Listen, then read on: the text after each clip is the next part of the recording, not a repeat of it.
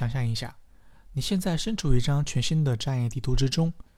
当你出生时，除了所处的这个新手村，外面全是迷雾。你有四种探索方式：一、待在新手村，用想象探索战场地图；二、漫无目的，走哪算哪。比较极端的情况是，走了十年，还在新手村周围转圈，却全然不知。三、知道自己想体验什么，想获得怎样的胜利，因此不断在迷雾中招揽兵力。那么，能否到达并取胜呢？听天由命。四、找到战场 GM 作为专业向导，他可以为你描绘往哪个方向分别会是什么场景，具备怎样的资源。在你选定方位之后，中途可能出现哪些敌军干扰，哪块地方有沼泽，哪块地方有埋伏。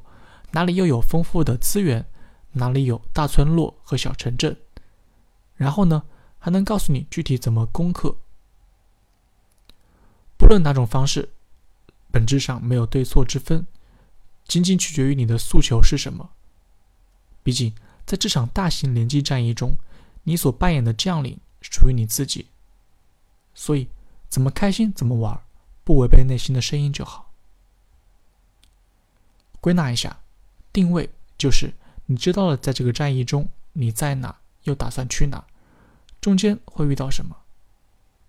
接下来回到我们的根本问题：你在哪，要去哪呢？我用三个维度带你掌握收入定位的框架：能力维度、位置维度、资源维度。一、能力维度可以理解成你的专业水平如何。比方说你是编程师。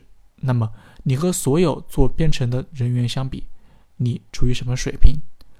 是连代码还没认全，一边百度一边编写简单的程序，还是可以参与或负责一个商业程序的编写？或是说，对于前沿技术的探究和编写都是小菜一碟，而且还能保证结构功能完善，操作体验良好？二、位置维度。你所处的企业结构内，你是什么位置？基层操作员、组长、主管、经理、总监、VP、CEO、投资人，对应的收入是什么水平？这除了专业水平之外，更多的是沟通协调、权力的运用、创造商业价值这些能力的体现，以及呢对结果承担的战斗方式。三资源维度，你所拥有的用户规模有多少？你们之间的粘性如何？单个用户值多少钱？转化的比例、频次和价格又是多少？